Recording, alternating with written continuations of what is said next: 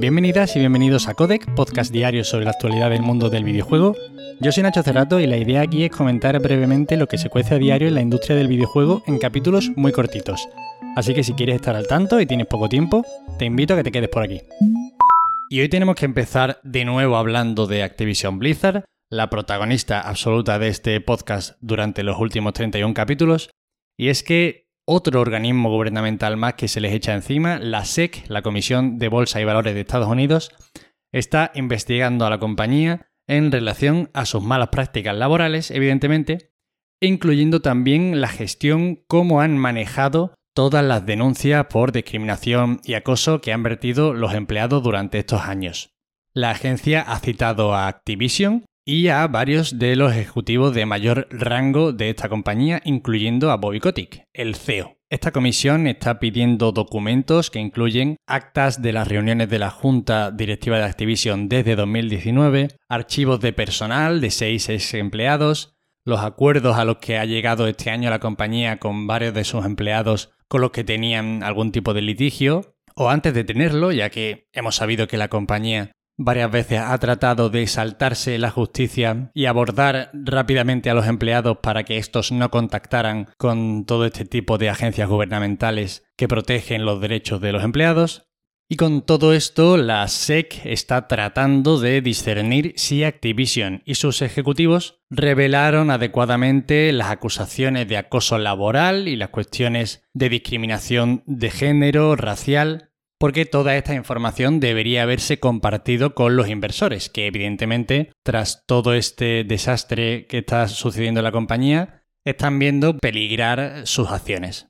Y nada, esto es lo de cada semana prácticamente. Yo creo que uno de cada seis capítulos de este podcast comienza quizá con un nuevo organismo gubernamental vigilando Activision Blizzard porque la empresa está podrida desde los cimientos hasta la azotea. Desde aquí, pues seguiremos atentos a todo lo que está pasando en esta empresa, que es histórica en la industria del videojuego. De hecho, actualmente es la mayor editora de videojuegos en Estados Unidos por capitalización bursátil. Y bueno, esperemos que continúe la limpia en esta industria, que tanta falta hace.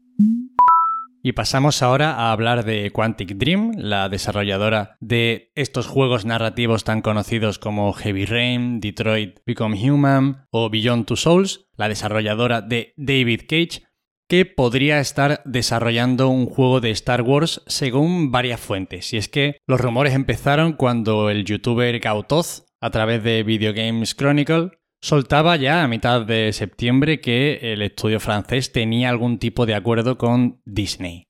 Y ahora, por otro lado, han llegado también este tipo de confirmaciones vía Kotaku y DualShockers. Ya sabemos que el acuerdo de exclusividad de Star Wars con Electronic Arts acabó y se hablaba de un nuevo acuerdo de tres juegos con Sony.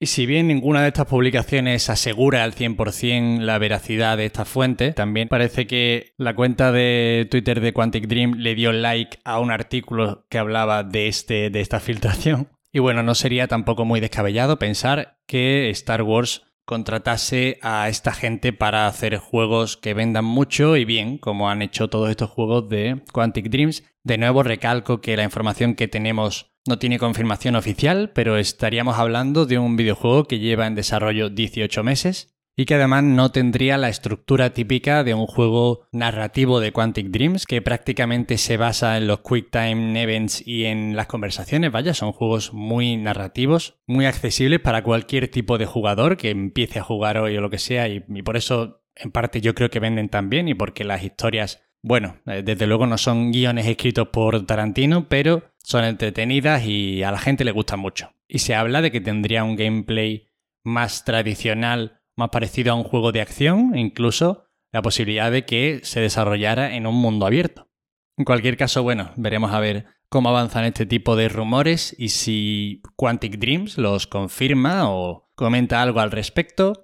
Honestamente, miedo me da lo que puede hacer David Cage con Star Wars, pero bueno, quizá esté Disney muy encima para, para que no haga muchas locuras. Y por supuesto, desde aquí, pues hay ganas de probar.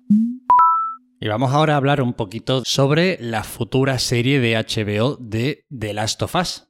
Y es que parece que están respetando y mimando mucho el producto original de Neil Druckmann. Y es que, además de haber escrito él la serie al completo y de participar también en labores de productor, sabemos ahora que Neil Druckmann dirigirá algún capítulo de la serie. Esta primera temporada contará en total con cinco directores. Y joder, la verdad es que yo no puedo esperar a ver esta serie. Si fuera, si estuviera en manos de otra cadena eh, estaría más preocupado, pero la verdad es que confío plenamente en HBO. Pocos productos no me gustan de esta cadena. Y yo qué sé, es que toda la producción pinta muy bien, parece que están eso, como dije al principio, respetando mucho al creador de todo esto, a Neil Druckmann. Y bueno, por si alguno no lo sabe, el actor que interpretará a Joel será Pedro Pascal y Ellie será Bella Ramsey, que es la pequeñita mormón en Juego de Tronos, que la verdad es que tiene una presencia esta chica impresionante tenía más presencia con 7 años de la que yo tendré con 55 probablemente. Así que bueno, muchísimas ganas de ver y ojalá que salga estupendamente esta serie de The Last of Us que se basará en lo que sucede en la primera temporada. Eso sí, todavía queda porque se espera que la producción de la serie termine en junio de 2022. Veremos a ver cuándo sale finalmente esta serie. Y para acabar hoy, Gran Turismo 7 no va a tener ray tracing en PlayStation 5. El trazado de rayos, una de las características diferenciales y con las que tanto se ha vendido la nueva generación, solo va a estar en las repeticiones y en el garaje de este juego. Yo no voy a cebarme aquí con este juego, no soy el más adecuado para hablar de juegos de coches y probablemente sea un poco más duro de la cuenta. Pero tiene toda la pinta de que van a sacar un juego de Play 4 a los dos años de PlayStation 5 y que le van a meter ahí un poquito de más definición, de más FPS y poco más, pero ostras. Yamauchi, Yamauchi, no veas cómo está costando que salga este Gran Turismo 7. Recordemos que este sale prontito, sale el 4 de marzo de 2022 si no se retrasa, que hay que añadir ya esta coletilla prácticamente a todas las fechas de lanzamiento porque desde luego las fechas cada vez importan menos.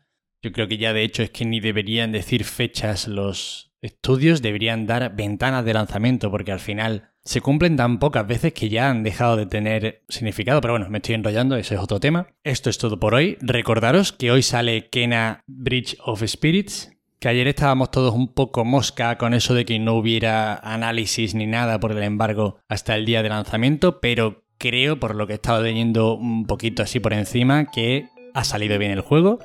Ya sabéis, es este que tiene toda la pinta de una película de Pixar. Y nada más, ahí os dejo el recordatorio. Espero que os hayan resultado entretenidas las noticias. Ya sabéis, para cualquier queja, sugerencia o comentario me tenéis en arroba Nacho en Twitter. Os agradezco infinitamente que estéis ahí dedicándome un ratito pequeñito. Y nos vemos mañana como siempre. Hasta luego.